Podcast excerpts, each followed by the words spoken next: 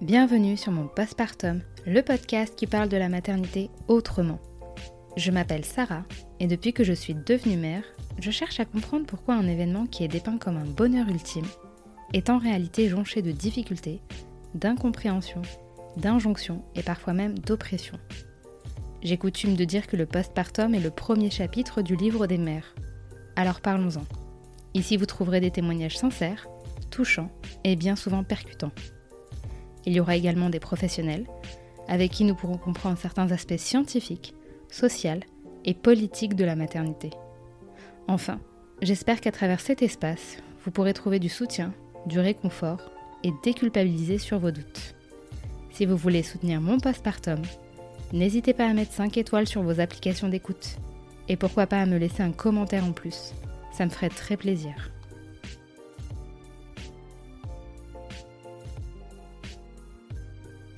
Devenue maman à 25 ans, sans trop se poser de questions, Rislaine enchaîne angoisse et dépression dès les premières semaines de son postpartum.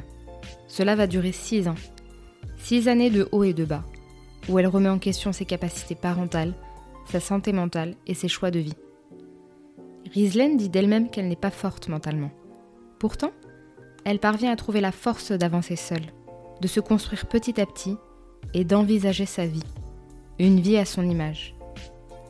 Elle divorce, reprend ses études de médecine et parvient à trouver un équilibre sain avec ses enfants. Aujourd'hui, plus heureuse que jamais, elle nous prouve qu'il est possible de sortir de l'ombre pour aller vers la lumière. Euh, bah, je m'appelle Rislaine, j'ai 33 ans. Euh, je suis maman de deux garçons de 8 ans et 6 ans et euh, je suis infirmière et étudiante en médecine en quatrième année. Et tu as toujours voulu avoir des enfants?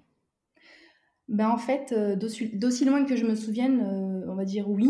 Mais bon, c'était pas. je me suis jamais vraiment posé la question, tu vois. C'était vraiment. J'aimais jouer à la poupée. Je, me, enfin, je, je suis l'aînée de ma, de, ma fratrie, donc je m'occupais de mes frères et sœurs.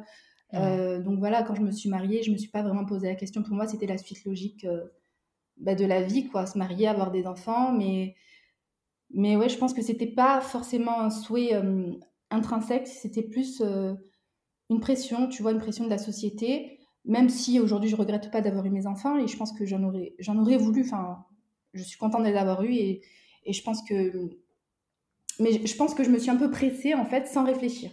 Mmh. Et pourquoi tu avais quoi comme vision de la maternité Au-delà du fait que c'était une suite logique? Parce que des fois, il y a des suites logiques qui donnent pas envie. Mais là, qu'est-ce qui te donnait envie d'en avoir? Ben, Franchement, euh, je pense pas que c'était. Euh, bah, prendre soin d'un enfant, euh, l'habiller. Non, mais vraiment, c'était une vision un peu, tu sais, idéaliste et un peu. un peu enfantine, tu vois. C'était hmm. pas comme une poupée, mais voilà, tu vois, c'est avoir un enfant. Ouais, c'est ça en fait. tu vois, prendre soin de lui, lui donner le bain, l'habiller, jouer avec lui, etc. Mais j'avais pas le truc de je vais, euh, je vais créer un, être humain et je vais le mettre sur cette terre et, euh, et je vais l'aider à, être la meilleure version de lui-même, même si j'aime pas trop cette euh, truc de, de, développement personnel qui me sort par le nez, tu vois. Mais, mais en gros, j'avais pas, j'avais pas l'importance en fait et la charge qu'il y avait derrière, derrière tout ça. J'avais pas mesuré la charge. Mais tu n'avais aucune femme de ton entourage avec des enfants, une sœur, ou même tes parents qui auraient pu te dire, tu te raconter leurs propres anecdotes? Mmh, bah, Dans mon entourage, oui, j'avais mes cousines, mais on n'en parlait pas vraiment, tu vois. C'est... Et puis je pense qu'à l'époque où... Enfin, à l'époque où mes cousines ont eu des enfants, etc., bah, j'étais, j'étais encore une gamine, tu vois, donc je posais pas les questions euh, je posais, enfin, je voulais pas vraiment, peut-être je voulais pas savoir, je sais pas, je me fermais les yeux en fait, je voyais que le côté euh, tout beau, tout rose, et puis c'est aussi ce qu'on nous montre. Hein. Après, oui, bien sûr, parfois je, les voyais se plaindre, euh, mais c'était pas non plus dans le détail, et je, je, je me suis jamais posé la question. Et comme j'étais la première de, de mes sœurs en fait avoir, avoir un enfant, bah, du coup, je suis tombée dedans, tu vois, sans, sans me, enfin, je me suis pas, comment dire. Ouais, tu t'es pas trop posé la question de ou peut-être que tu percevais pas. Et puis c'est vrai que la maternité, on s'y intéresse pas toujours jusqu'à ce qu'on tombe dedans, quoi. Ouais, c'est ça, exact. J'imagine que tu n'avais aucune idée de ce qu'était le postpartum, de tout ce qu'on vit, euh, du deuil identitaire, de, de, ce que ça, des brèches que ça crée en nous, euh, même émotionnellement et psychologiquement. Ouais. Et toi, tu as eu ton premier enfant à, à quel âge? Alors, je l'ai eu, mon premier enfant. J'avais 25 ans. Ouais, 25 mmh ans. je l'ai eu très rapidement après mon mariage. Comme je t'ai dit, c'était la suite logique. Je ne me suis pas vraiment posé de questions. J'avais juste envie de. J'avais envie d'avoir un enfant, mais je ne pesais pas la charge en fait qui m'attendait. Et, et voilà, bah, enfin, ma grossesse s'est très bien passée. mais c'est vrai qu'au dernier trimestre, j'ai commencé à avoir des angoisses, tu vois. J'ai commencé en fait à prendre conscience que j'allais être maman et que j'allais avoir une, bah, un enfant, en fait, un être à élever et, et de qui m'occuper. Et je me suis dit, mais en fait, waouh, oh my god, qu'est-ce que tu as fait? Tu vois, ça m'a mis. je faisais des crises d'angoisse, j'étais j'étais pas bien, j'ai remis ma vie en question j'étais j'angoissais sur tout en fait sur tout tout tout tout. Tout et, et, et pendant l'accouchement parce que euh, là en fait tu commençais à réaliser euh, bah, que cet enfant n'était pas euh, le fruit de ton, ton imagination qu'il allait bientôt mmh arriver. Est-ce que tu essayais de te renseigner sur l'après? Est-ce que tu avais des conseils? Est-ce que tu entendais parler, je sais pas moi, de dépression, de, non. Bah, en fait, des chirurgies Enfin, tu vois, les trucs qui nous chamboulent quand même pas mal les premiers mois, voire les premières années de vie d'un enfant, quoi. Ben, en fait, j'avais fait une, une, préparation à l'accouchement avec une sage-femme qui s'est bien passée, etc. Mais on n'a pas vraiment parlé de dépression postpartum, de, du baby blues, tout ça. On, c'était plus euh, genre, c'est euh, mécanique, enfin, mmh. moins le côté psychologie, tu vois. C'était plus, voilà, comment souffler, comment pousser, comment tout ça. Mais le côté psychologique, euh, enfin, il était un peu mis de côté. Et j'ai pas forcément lu, je me suis pas penchée dessus parce que pour moi, je moi, j'ai, voilà, je me dis, bon, euh, je suis pas une chochotte, tu vois, je suis une femme forte, euh, tout le monde est passé par là, pourquoi moi je réussirais pas euh? Et au final, ben, mais non, c'est, c'est un truc qui chamboule, c'est, c'est, c'est incroyable. Et comment s'est passé l'accouchement? Parce que j'imagine que c'est la seule vraie préparation qu'on avait, surtout à ce moment-là. Ouais, l'accouchement, ça s'est, ben, il s'est très bien passé. Franchement, c'est, ben, pour mon premier enfant, j'ai accouché hyper vite. En trois heures, c'était bouclé. Euh, j'ai pas eu de, enfin j'ai accouché par voix basse, j'ai pas eu de, enfin j'ai eu une petite épisio, mais voilà quelques points, c'était pas non plus, euh, euh, c'était pas énorme et non ça s'est très bien passé. Après c'est vrai que je pensais que genre c'était comme dans les films, que j'allais pleurer et que, ouais. et en fait bah, quand je l'ai vu mon fils, bah, je sais pas ça m'a rien, enfin c'est pas que ça m'a rien fait, je me suis dit bon cool voilà j'ai un bébé c'est bien, mais genre j'ai pas pleuré ou j'ai pas, ouais. peut-être qu'après bon j'ai pas réalisé sur le coup mais c'est vrai que les jours qui ont suivi, euh, on va dire que le jour même de l'accouchement, j'ai eu cette petite euphorie, j'étais contente, j'étais bien, tu vois, tu as les hormones et tout, tu es, heureuse quoi, de voir ton bébé pour la première mmh. fois et d'être maman. Mais après, après c'était, ça a été la descente aux enfers. Franchement, c'était horrible. Et qu'est-ce qui s'est passé? Tu as rencontré des difficultés en particulier? Bah, En fait, disons que les angoisses que j'ai ressenties euh, dès le troisième euh, trimestre, là, elles se sont intensifiées. Parce que là, la, la, la raison de mes angoisses. Et le pauvre, mon fils, il a rien demandé à personne, tu vois, mais en fait, elle était là, elle était concrète. Hmm. Et ça, ça m'a mis une grosse claque, en fait. Et, euh, et en fait, je me disais, bon, bon, quand même, enfin, moi, tu vois, je suis, un peu, je suis dans le milieu médical. Euh, à l'époque, j'étais infirmière, j'ai travaillé en psychiatrie, donc euh, hmm. je sais que. Je sais que la dépression, enfin, je sais ce que c'est la dépression postpartum, etc. Mais je pensais jamais passer par là, tu vois. Pour moi, c'était un petit baby blues, ça allait passer, c'était la fatigue, parce que bon, je, bah, du coup, bah, quand tu as un nouveau-né, bah, tu dors pas beaucoup. Et, euh, et, moi, il faut savoir que je suis une très grosse dormeuse et que bah, le manque de sommeil, ça me rendait malade, tu vois, ça me rendait irritable, ça me rendait... Euh, euh, j'arrivais pas à réfléchir, tu vois, j'avais je, l'impression que mon cerveau, il était, c'était, c'était un nuage, tu vois, c'était tout flou, c'était tout... c'était, voilà, j'arrivais pas à réfléchir. À ce moment-là, c'est-à-dire que, bon, tu accouches, tu rentres chez toi, il y a des angoisses qui commencent à arriver parce que tu te retrouves, euh, j'imagine, euh, face à face avec ton enfant. C'est à toi de le gérer de A à Z. Cet enfant-là, bah, il dort pas forcément. C'est mmh normal, hein, mais il dort pas forcément. Toi, tu es épuisé. Euh, qu'est-ce qui fait que tu te sens aussi mal? C'est Qu'est-ce que tu ressens à ce moment-là? Qu'est-ce qui te fait peur? Qu'est-ce qui génère autant ces angoisses? Alors moi, ce qui me fait peur, c'est, enfin, ce qui me faisait peur à l'époque, c'était, c'était de pas être capable de m'occuper de mon fils. D'accord. Et de me sentir, euh, me sentir nulle, de me sentir. Euh, ouais, dans tes capacités maternelles, tu doutais en fait. Je doutais de ouf. Et je me disais, en fait, euh, ce petit mérite mieux, tu vois. Hmm. Ça y est, ça va commencer. Je vais commencer à chialer, tu le jure.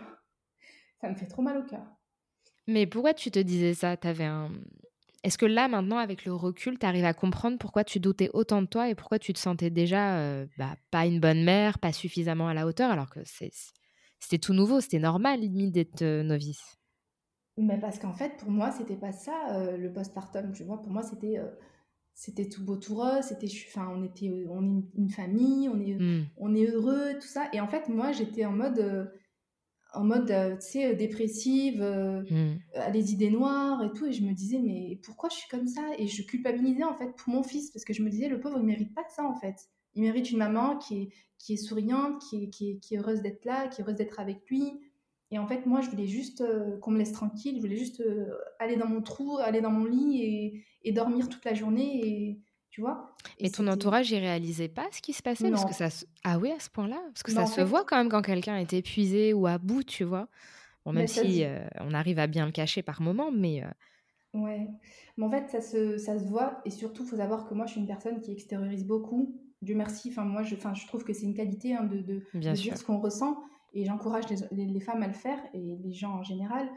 Et euh, il faut savoir que donc, je, je disais, j'en parlais autour de moi, j'en parlais à, mes- à mes sœurs, j'en parlais à, à, mon- à mon mari, mon ex-mari du coup, euh, j'en parlais à mes amis, à ma famille, et euh, personne ne comprenait, tu vois, personne ne comprenait. Et le truc aussi qui m'a pas facilité, mais bon, après, c'est c'est que ma, ma soeur a accouché euh, deux semaines après moi. Mhm. Et en fait, t'avais, euh, c'était le jour et la nuit, tu vois. T'avais Ouais. moi qui était en mode dépression, qui pleurait pour rien, euh, qui, comme si genre je me plaignais, etc. Et Ouais. t'avais ma soeur, voilà, que Dieu la préserve. C'est, euh, c'est une femme forte, hein. En tout cas, elle est plus forte que moi au niveau psy, enfin, psychologiquement. Je trouve qu'elle est plus forte que moi. Et, euh, et elle, en fait, elle gérait tout. le manque de sommeil, on n'avait pas l'impression que ça impactait, etc. Et, et en fait, ben, je, on- on- je pense qu'on on m'a comparé, hein, on nous a comparé. Et puis Bien on s'est sûr. dit, ben, en fait, vas-y, euh, Rizden, elle saoule, c'est bon, elle est fragile. euh, genre, euh, flemme, ça va lui passer, tu vois. Sauf qu'en fait, c'est pas passé du tout et ça a duré des années. Et t'as fait aucun suivi, enfin même, euh, il me semble que bah, même à l'époque, hein, ça devait exister, les, tu sais, les suivis Mm. par les sages-femmes, ne serait-ce que pour la, la rééducation du périnée. Là, une soignante, elle aurait pu voir que ça allait pas, tu vois.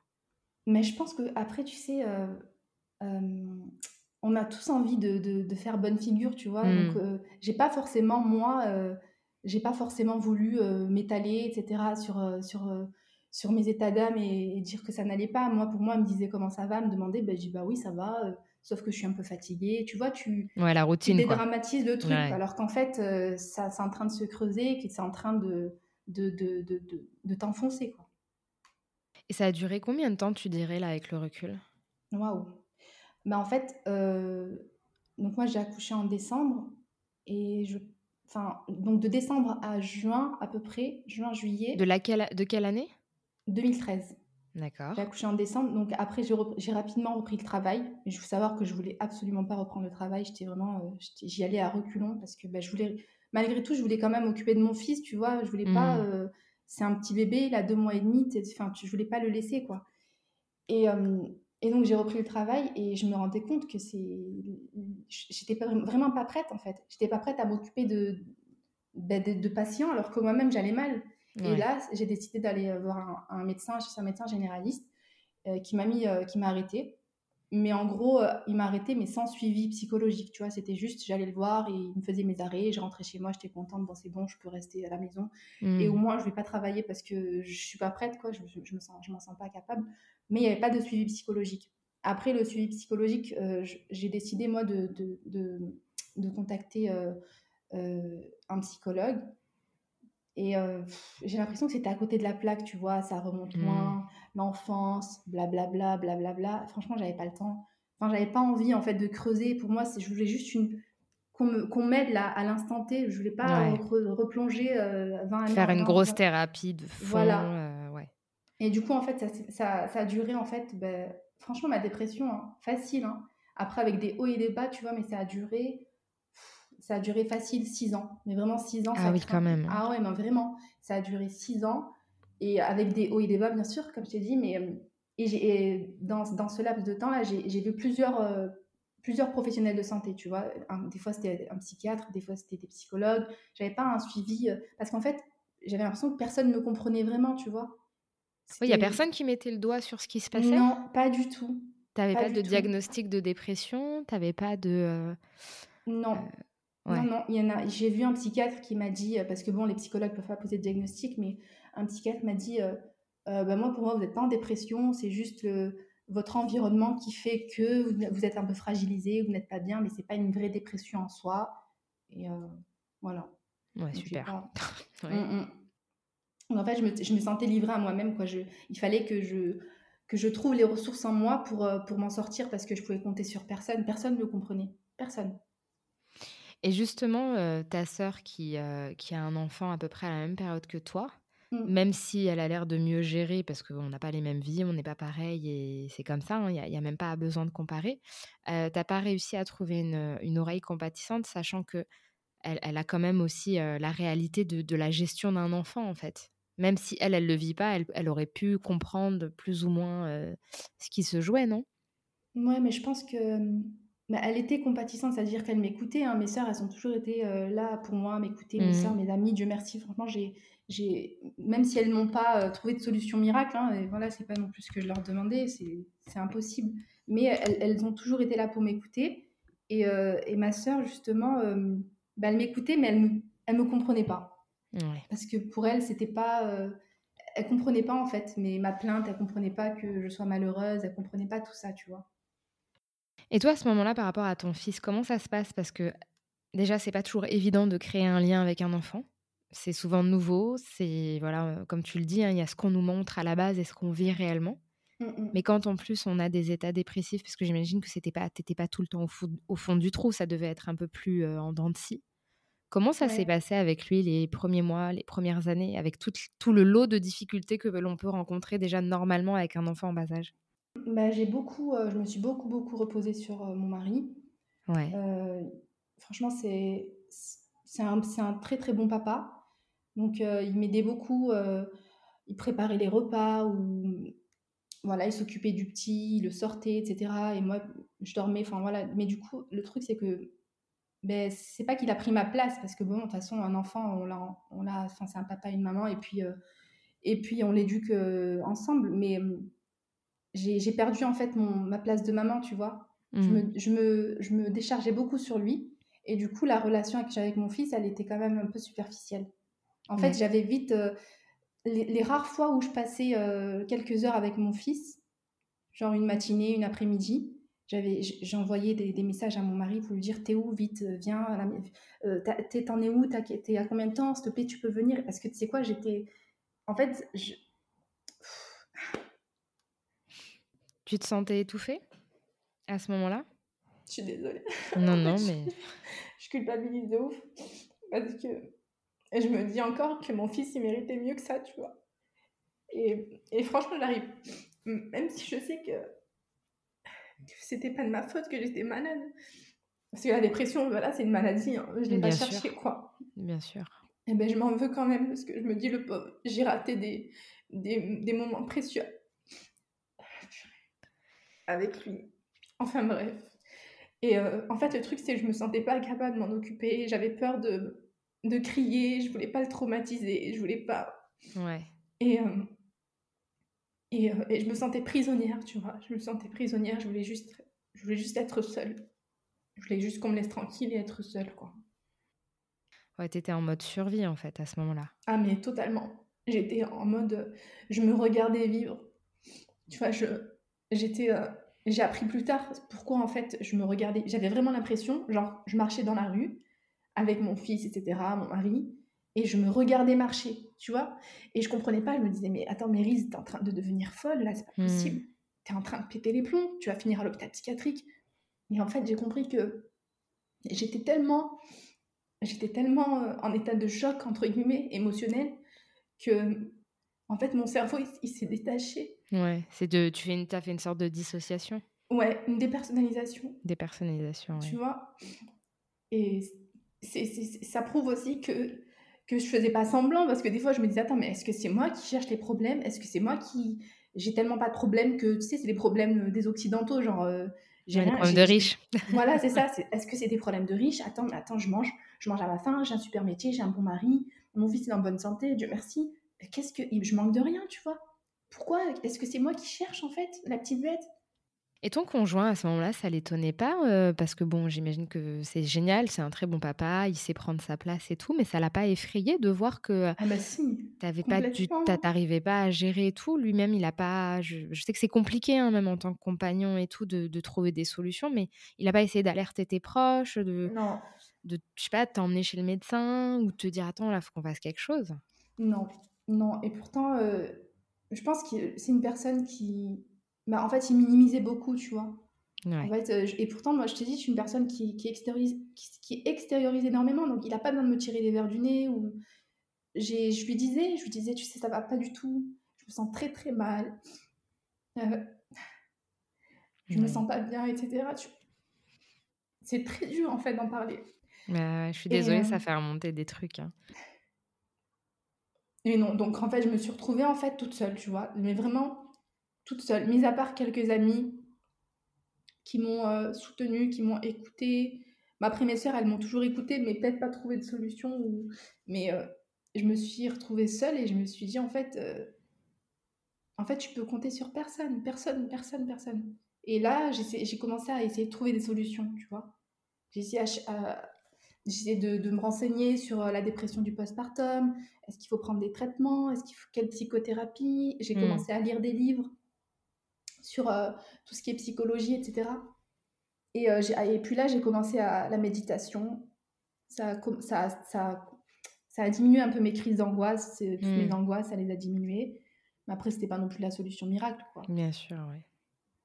Hmm. Et à ce moment-là, tu envisageais d'avoir un deuxième enfant? Ça te semblait euh, réaliste ou Mais comme je t'ai dit, ma dépression elle a duré six ans, donc donc non, j'envisageais pas spécialement d'avoir un deuxième enfant même si euh, mon ex-mari, en fait, bah, lui, euh, c'était, bah, il a, ça, allait un peu mieux, tu vois, comme tu dis, c'était des hauts et des bas. Je veux dire, la, grosse période où, la, on va dire, la grosse période noire du postpartum, elle était un petit peu passée, mais j'étais toujours en dépression, quoi. Hmm. Donc mon ex-mari, nous, il voulait un, il voulait un deuxième enfant.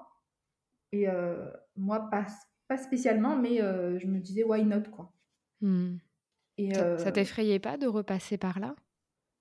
Bah, en fait, je pensais que j'avais, j'avais vécu le pire. D'accord. Je pensais que j'avais vécu le pire. Et euh, j'étais pas non plus contre l'idée d'avoir un enfant, mais je pensais pas que ça allait arriver aussi vite. Donc c'était un peu une surprise, quoi.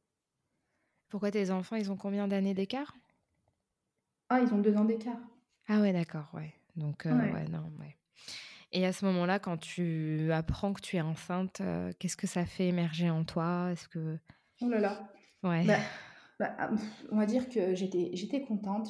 Franchement, j'étais, bah, je, me disais, euh, enfin moi j'aime les enfants, vraiment j'aime, j'adore les enfants et je me disais, bah, c'est un, c'est un bienfait, je vais, je, vais, je vais encore être maman, etc. C'est, c'est, magnifique, mais ça a fait ressortir en moi plein, plein, plein de peur. Mmh. Et, euh, mais euh, j'étais quand même un peu plus prête parce que je savais à quoi m'attendre. Donc, euh, c'était pas l'inconnu, c'était pas les angoisses euh, de l'inconnu, quoi. et c'est à ce moment-là que tu te renseignais, parce que tu parles d'une période où tu te renseignes beaucoup et tout. C'est là où tu t'es dit bon, je vais mieux préparer. Euh, c'est ça. C'est là, c'est là. Enfin, c'est. Alors attends, c'était. Oui, quand je, quand je suis tombée enceinte, c'était du coup. Bon, je sais plus c'était quand. Bon, bref, j'ai du mal à calculer. pas de et et ouais, donc ça allait mieux et tout, mais c'est vrai que ma deuxième grossesse, elle a été beaucoup plus difficile que ma première parce que euh, on m'a annoncé au premier trimestre que mon fils il allait être handicapé, qu'il y avait de fortes chances que mon fils soit handicapé. Donc ça m'a mis ah, un, gros coup. Déjà moi qui étais fragilisée euh, comme pas possible, là ça m'a ça m'a mis un gros coup. Et euh, du coup bah j'ai fait j'ai fait deux amniosynthèses. En fait c'est on prélève du liquide amniotique pour étudier les, les, les cellules du bébé, les chromosomes hmm. et voir s'il n'y a a pas une malformation, etc. Bon les, les amniosynthèses elles étaient normales. Mais tous les mois, j'allais à l'hôpital, euh, je faisais des échographies morphologiques pour vérifier que le cerveau se développe bien, que le cœur se développe hmm. bien. Et en fait, je n'ai pas voulu m'attacher en fait à ce bébé, tu vois. franchement, c'est horrible. C'est horrible parce que tu as un, bébé qui grandit en toi et tu te dis, si ça se trouve, à la, à la naissance, il va pas survivre parce qu'il a une malformation, j'en sais hmm. rien, cardiaque, peut-être qu'il est handicapé grave. Euh, euh, peut-être que tu vois, tu te poses plein de questions et surtout moi qui suis une personne qui réfléchit beaucoup, beaucoup, euh, ça m'a mis un gros coup. Je me disais, mais purée, mais encore, encore, c'est horrible. Et au final, euh, Dieu merci, bah, mon fils, il est né en très bonne santé. Mais même après, euh, sa naissance, tu vois, bah, on avait encore un petit suivi pour vérifier que le cœur, il n'y ait pas de malformation, ou même au niveau du cerveau. Donc, on va dire deux, trois mois après l'accouchement, ça allait mieux. Enfin, je me disais, c'est bon, mon fils, il est normal, il se Mmh. développe bien. Vous avez passé le plus dur, heu, de de la Ouais. peur, on va dire et et comment ça s'est passé ce 2e postpartum, heu, qui est quand même assez rapproché? Heu Ouais. et dans ton état, voilà, où où ça allait pas ça allait pas trop et en plus, il y avait le plus grand à gérer, parce qu'il reste là quand même. C'est ça, ouais, c'était très dur. C'était dur, mais mais j'ai on va dire que j'ai enfin, je me suis un peu j'ai trouvé les ressources en moi pour aller de l'avant. Même si Mmh. j'étais vraiment pas bien, je me suis vraiment forcée et puis là, c'était vraiment l'époque où je dé où je découvrais le, bah, le développement personnel. Franchement, ça m'a grave aidée. Même si on a beau se dire ce qu'on veut là sur le développement personnel, moi, Mmh. ça m'a beaucoup aidée de lire des livres comme ça, de de du dépassement de soi, de la confiance en soi, de de tout ça, ça m'a beaucoup, beaucoup aidée et heu, bah, je me suis fixé des objectifs. Bah, l'objectif de à l'époque, c'était juste c'était de, c'était de de reprendre le le travail dans un très grand hôpital, parisien Mmh mh. et donc j'ai tout fait, où tu passes des tests et cetera et pour moi, c'était waouh, c'était un objectif de ouf et et donc j'ai repris le travail. C'était, heu, mon fils avait 6 mois ou 7 mois, donc je l'ai mis à la crèche. Ça me déchirait le cœur, mais bon et donc j'ai repris le travail et et en fait 2-3 mois après, là, j'ai ressombré. Là, j'ai ressombré. J'ai fait, heu, pareil une, une grosse dépression. Enfin, j'étais dans le bad le bad, bad, tu vois? C'était un contre-coup en effet, Ah ouais, boomerang, c'est ça? ouais, c'est ça. Mmh mh. et c'était quoi les conditions du travail? Le le le le contre-coup, bah, de tout, de des grossesses, des postpartum, de la fatigue, heu, parce que Bah, j'imagine que tu t'es pas beaucoup reposée ces dernières années à ce moment-là, quoi? C'est ça. Bah, c'était en fait, bah, déjà, c'était un travail de nuit dans un service de chirurgie, donc ça bouge beaucoup. C'est les horaires de nuit, enfin, tu vois, tu as le rythme qui est décalé, heu et j'avais beaucoup, beaucoup de mal à à me détacher de mes enfants, tu vois? C'est surtout Mmh. le le le 2e, enfin, les 2 en fait, mais là, ma 2e grossesse, comme j'ai pas eu le temps en fait de de créer ce lien avec mon fils in Mmh. utero, ben, en fait, j'ai je je sais pas, j'avais peur de le perdre encore et je j'avais du mal en fait à le laisser à la crèche, j'avais du mal à le et lui aussi, il était attaché à moi, il pleurait tout le temps, c'était un baby quoi, tu vois? Et en Mmh. fait, ça ça ça enfin, j'allais au travail, j'avais les larmes aux yeux, tu vois? J'étais pas bien de pas passer la nuit avec mes enfants. J'étais angoissée et en fait, les angoisses, elles ont commencé à à augmenter, à augmenter, à augmenter et jusqu'à ce que là, je ce soit trop pour moi à gérer et et que encore une fois, je je m'arrête. Il y a personne qui te proposait une psychothérapie? Enfin, tu vois, le médecin, heu, est-ce que c'était le même médecin qui qui te suivait depuis le début? Qui aurait pu non, voir l'évolution, tu vois? Et te dire: «Ouais, non, mais là, faudrait peut-être soit penser à un traitement», tu vois? Ou quelque chose, une béquille, quoi, qui t'aurait aidé à Ouais, ben, à y voir plus tout. clair? Non, en fait, heu, j'ai beaucoup déménagé donc heu, c'était pas le même médecin, mais j'ai j'avais une médecin généraliste qui une qui était franchement géniale, qui était très compréhensive, qui a su mettre les mots, heu, sur, d'ailleurs, c'est elle qui a décidé de m'arrêter, limite, contre mon gré. Elle m'a dit: «Non, mais là, en fait, Rizaine, ça là, c'est plus possible, là. Là, vous êtes vraiment pas bien, il faut absolument vous arrêter» et heu, elle a elle a pris le temps d'appeler ma cadre de service, tu vois? Pour, heu, Mmh. pour l'expliquer, pour lui dire que c'était pas, heu, du baratin, que c'était vraiment, c'était vraiment urgent, en fait, que mon état, il nécessitait que je m'arrête parce que j'étais vraiment pas bien et j'ai j'ai trouvé ça vraiment top de sa part et et donc elle, elle a proposé justement une psychologue, du centre de santé dans sur le dans lequel elle travaillait et donc voilà, j'ai commencé une psychothérapie mais tu vois, sans grande conviction, j'ai j'ai pas je suis pas tombée sur les après je je vais je vais rentrer dans un truc, comment dire? Je pense que moi, en tant que personne racisée, en tant que personne musulmane, en tant que, heu, enfant d'immigrés et cetera, je j'ai j'aurais dû j'aurais dû me tourner plutôt vers une personne qui me ressemble et je pense que c'est ça le problème. C'est, c'est que j'ai en fait, j'ai cherché de l'aide auprès de de personnes qui peut-être ne me comprenaient pas et qui me Mmh. jugeaient aussi aussi par rapport à mon apparence, dans le sens où à l'époque, tu vois, je je portais le turban, je portais le le le hijab et tu vois, on me posait beaucoup de c'était limite, heu, on mettait de côté, heu, le le sujet pour lequel je venais, en fait, c'est-à-dire, heu, Mmh. ma dépression du postpartum, tu vois? Qui durait et on on parlait, en fait, de: «Oui, mais vos parents» tu sais, en fait, on cherchait la petite bête pour expliquer que je me sens mal aujourd'hui. Pourquoi? Bah, parce qu'en fait, mais il a il a dû se passer un truc dans dans mon enfance parce que mes parents, ils m'ont j'en sais rien, tu vois? Tu sais, dans l'imaginaire, des Bien sûr, ouais. et ça, ça me gavait, en fait et c'est pour ça que j'accrochais pas avec, pardon, avec ces, avec ces psychologues-là, jusqu'à ce que je tombe sur une psychologue, heu, musulmane et là, Ouais. là, ça a été la révélation. Là, ça a été la révélation. Je me sens je me suis sentie enfin comprise. Enfin comprise, heu, pas jugée et heu et ça m'a fait du bien. Ça m'a fait un bien fou Ouais, parce qu'elle te prenait telle que tu étais, en fait, dans ton entièreté, sans chercher à dissocier les différentes facettes de ta personnalité ou de ton identité et c'est vrai que c'est un gros problème dans le milieu médical. On on se rend Mmh. compte maintenant qu'il y a des biais, malheureusement, heu Ouais.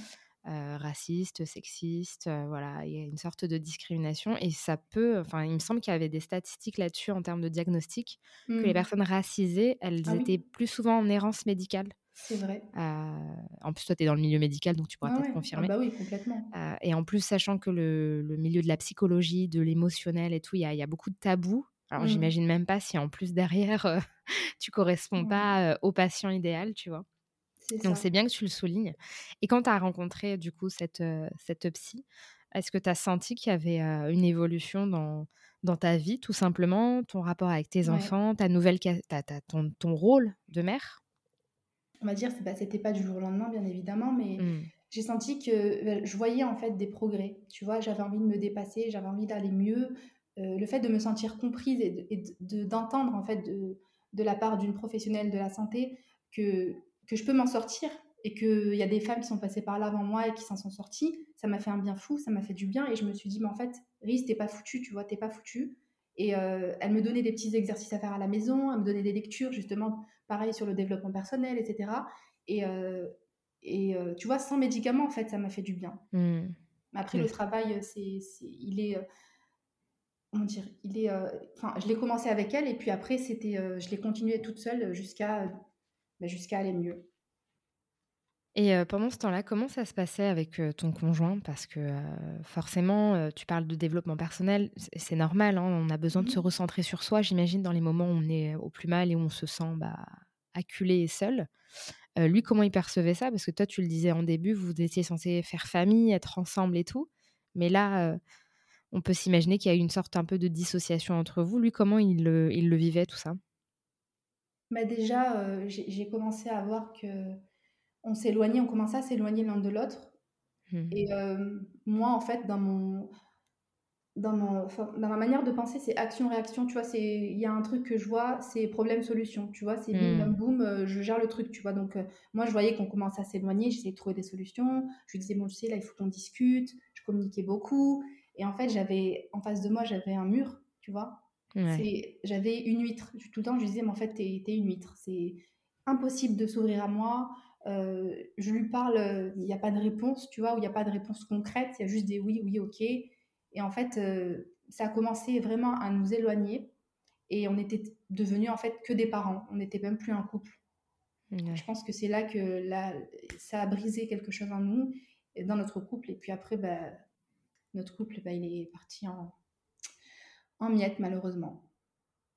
Et avec tes enfants, comment ça allait? Parce qu'ils grandissaient, ils prenaient probablement de l'autonomie, heu et puis tu Ouais, as dû tisser un lien quand même, heu, après toutes ces années. Comment ça se passait du coup? oui, oui. Bah, ça, allait, ça allait mieux. Le fait qu'ils soient un peu plus grands, qu'il n'y ait plus les, les petites crises, euh, tu vois, des, des deux ans, etc., ça, ça allait mieux. Après, je me forçais beaucoup, on va dire. C'était pas forcément un plaisir pour moi de les sortir au parc, hein, pas te Ouais. mentir. Bon, Euh, je vais on va on va remettre les choses au clair. Heu, la sortie du parc, je vais te dire qu'on soit en dépression ou pas, moi j'adore mes enfants, heu, moi la sortie du parc, ça me gonfle parce que c'est le parc quoi, tu vois? C'est je pense qu'au bout d'un moment, faut faut oh, dire les choses, donc bon, tu t'inquiète me pas. rassures, tu me rassures. Voilà. Mais, c'est vrai que maintenant, depuis qu'ils ont grandi, tu vois, maintenant ils ont, ils ont huit- le plus grand, il a 8 ans. euh, franchement, il y a beaucoup plus d'échanges, on se comprend, on, on, Mmh. on peut faire des sorties, genre, euh, tu sais, euh, culturelles, on peut beaucoup Ouais, il y a un et tout. tu avec Et une je personne préfère. qui a son identité en Ah, fait je et c'est préfère. Et là, je kiffe. Franchement, je kiffe. Enfin, je, leur, je reparle de, de mon état, en fait, euh, pourquoi j'étais pas bien, j'essaie de leur expliquer, euh, je leur demande pardon, parce que c'est mmh, important. bien sûr. Les fois où j'ai- j'étais pas la mère que j'aurais voulu être, où j'ai crié, où j'étais pas bien. Et, euh, et bon, voilà, donc ça me fait du bien à moi de, de, de discuter avec eux euh, de, de cette période qui était pas très, pas très joyeuse, pour, pour établir, en fait. Ouais, bah, ouais et mm, puis, j'imagine qu'ils sont hyper résilients les enfants, hein. C'est, heu, mm, c'est vrai. ils sont forts les enfants, mine de Mm, rien, on a l'impression qu'ils vont se s'envoler, heu, direct dès qu'il y a une brise, mais pas du tout, quoi. On peut vraiment compter, heu, sur eux et puis ils ont un certain amour presque inconditionnel. Je sais pas si, Ouais. si c'est quelque chose que tu as pu remarquer, mais, de ce que je vois, moi, c'est un peu ce que je constate. Et tu as décidé de reprendre des études, Mmh. des études de médecine quand même, c'est pas rien. Mmh. Et moi, je me rappelle, parce que toi et moi, on s'est rencontrés il y a quelques années. je crois que mon fils avait quelques mois, et là, il a bientôt 5 ans, donc ça fait un moment. Mmh Et je mh. sais que déjà à l'époque, tu me disais que tu voulais reprendre un boulot. Enfin, tu m'as pas parlé de médecine, mais tu m'avais dit voilà, moi, j'aimerais faire un, un- un nouveau travail, je, je réfléchis et tout, ou alors Ouais, travailler ouais, ouais. beaucoup pour leur offrir le meilleur. Et ça m'avait vachement marqué.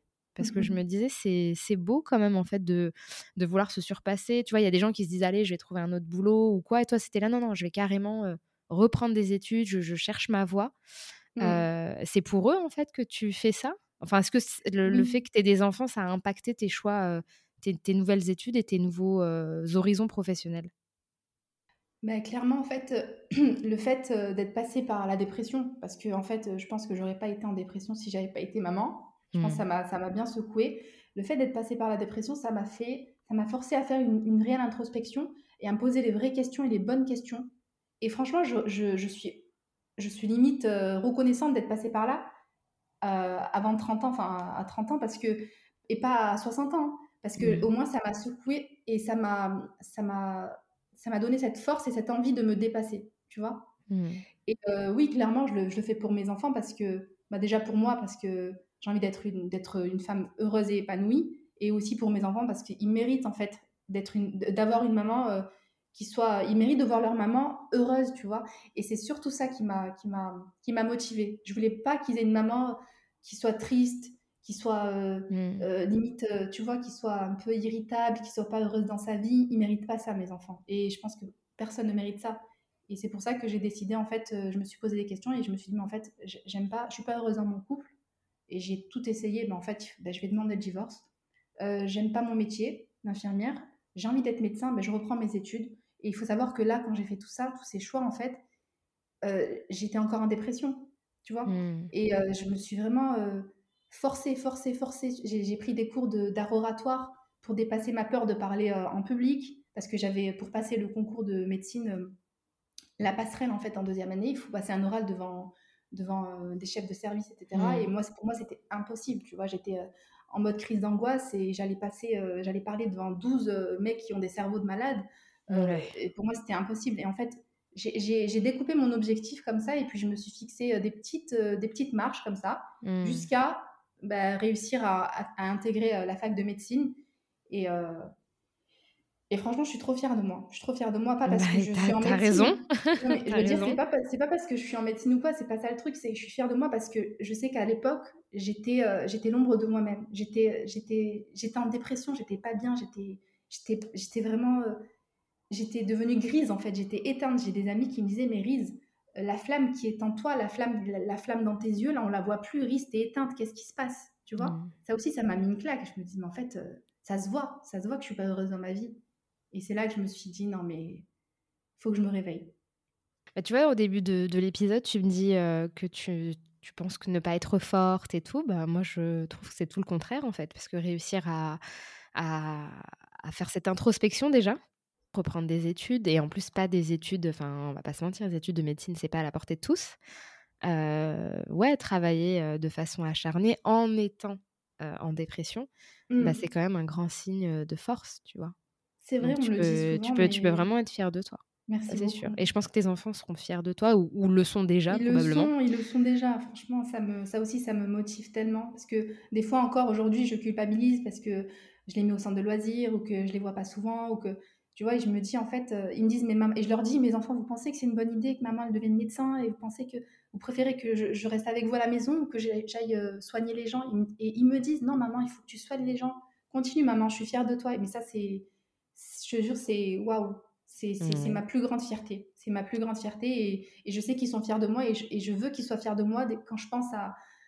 Le, le truc qui me fait tenir, parce que bon, c'est des études ultra difficiles, c'est je me dis le jour où je vais, où je vais, euh, où je vais faire mon serment d'Hippo- d'Hippocrate, mes enfants, ils seront là, tu vois. Ils seront là, Ouais. ils, ils seront, et ce seront des ados, mais ils seront tellement fiers. Ils, seront- ils diront, mais ma maman, elle a repris médecine, elle avait 30 ans, elle était en dépression, elle n'était pas bien dans sa vie. Et je veux, je veux leur servir d'exemple et je veux qu'ils se disent que tout est possible dans la vie. C'est super en tout cas et euh, je suis très admirative euh, de Oh, ton merci. parcours. Merci, Sarah. Et si tu avais l'occasion de croiser bah, des jeunes mères parce que j'imagine que l'autre, maintenant, tu as un petit peu de bouteille, tes enfants sont un peu plus grands. tu es un peu loin. Là, c'est vrai que nous, maintenant, on parle beaucoup de ces sujets-là. Mmh, mmh, j'imagine que si tu avais eu des enfants à cette période-là, ça se serait peut-être passé différemment. si toi, tu avais des conseils à donner à une jeune mère, une future mère, où tu sens qu'il y a quand même une fragilité, où mmh. voilà, la dépression n'est pas loin, ou alors même qu'elle te dise, voilà, je me sens pas bien, qu'est-ce que tu lui dirais? Bah Déjà, aux futures mères, je leur dirais que ça sert à rien d'idéaliser les suites de couches, c'est pas de l'amour. c'est très très très difficile mentalement et physiquement. Et même si, bon, comme tu l'as dit, hein, ça dépend des fragilités de chacune, mais je leur dirais de bien s'organiser en amont pour, pour se faire aider les premières semaines, tu sais, comme dans les communautés africaines, Ou, latines, même si ça se perd de nos jours, même dans les communautés maghrébines, hein, où la femme qui vient d'accoucher, elle se fait aider et puis elle n'est pas livrée à elle-même. Je pense que ça, c'est très très important. et puis à celles qui viennent d'accoucher, je leur dirais que la priorité, bah, c'est elles, c'est même en dehors de leur, leur, enfant, parce que bien sûr, mais si elles ne sont pas bien, elles ne peuvent pas s'occuper de leur bébé, tu vois. Donc mmh. qu'elles prennent soin d'elles, soin d'elles, pardon. Euh, elles sont pas euh, Wonder Woman, ça sert à rien que la vaisselle soit faite, que le linge soit plié, que l'aspirateur soit passé. Elles prennent soin d'elles. C'est pour moi c'est le, le, meilleur conseil que je puisse donner, puis qu'elles qu'elles n'hésitent pas à demander de l'aide quand ça ne va pas, et qu'il n'y a pas de honte en fait euh, à, dire que ça ne va pas et à ne pas euh, réussir à tisser un lien avec son enfant ou peu importe le problème, en fait, qu'elle n'hésite pas à, à, l'extérioriser. Et toi, comment tu te sens là actuellement? Alors là, aujourd'hui, Dieu merci, Dieu merci, Dieu merci, je me sens mais pleinement heureuse dans ma vie. Franchement, je suis très, très, très, très, très, très heureuse. Et euh, limite à en pleurer des fois, je te jure, je, Dieu merci, hein, mais des fois, je, je, je, prie et je me dis, mais mon Dieu, quoi. J'arrive pas à croire que, que la rise, Enfin, pour moi, c'était impossible, tu vois, de reprendre médecine, de sortir de ma dépression. Pour moi, c'était. Je pensais que j'étais, condamnée à vivre euh, comme ça, tu vois, dans, dans une bulle mmh. négative, dans une bulle grise. Et en fait, je, je, me suis dépassée, je me suis forcée à sortir, je me suis. Euh, j'ai fixé des petits objectifs et aujourd'hui, je suis vraiment très heureuse dans ma vie. Et euh, je me sens très, très, très épanouie, Dieu merci. Et voilà, pourtant, je suis toute seule, hein, j'ai pas, j'ai pas de mec ou. Euh, oui, mais on n'a pas besoin de mec. mais, hein, voilà, mais voilà, je veux dire, je veux dire, je, je, suis pas le, comment dire, je suis pas le, stéréotype de la, la, petite famille heureuse. tu vois, je suis toute seule, j'ai mes enfants, j'ai pas, j'ai pas de mari ou quoi, mais je suis vraiment épanouie. Je, je, fais, je sais que je fais quelque chose qui, je fais un métier qui, qui, qui me, qui m'épanouit. Je fais un métier qui qui sert la communauté, qui sert le, les, gens, qui sert la société. Et puis j'adore apprendre, euh, apprendre, on apprend tous les jours. Et puis euh, ouais, je me sens très très bien. Et puis avec mes enfants, ça se passe beaucoup mieux, je remercie. Avec mes enfants, c'est, bah. c'est, euh, on a, on a, j'ai réussi en fait à rattraper le, temps que j'avais perdu. Je pense, même si le temps qui est passé, bah, il est passé, mais j'ai mis les, bouchées doubles en fait, et j'ai réussi à créer une vraie relation avec mes enfants, et je suis très contente. Bon, bah, ça fait plaisir à entendre ça. Je suis contente moi aussi. Merci. Et quels sont tes projets futurs? Tu as envie de nous partager quelque chose là euh? Euh, Mes projets futurs, bah, ça concerne surtout bah, mon avenir professionnel, hein, je pense, parce que mmh. ce sur, quoi je me concentre en ce moment, c'est euh, oui, j'aimerais bien avoir, bah, être un bon médecin, avoir mon cabinet, et puis avoir une vie simple en fait avec mes enfants, passer du temps en famille.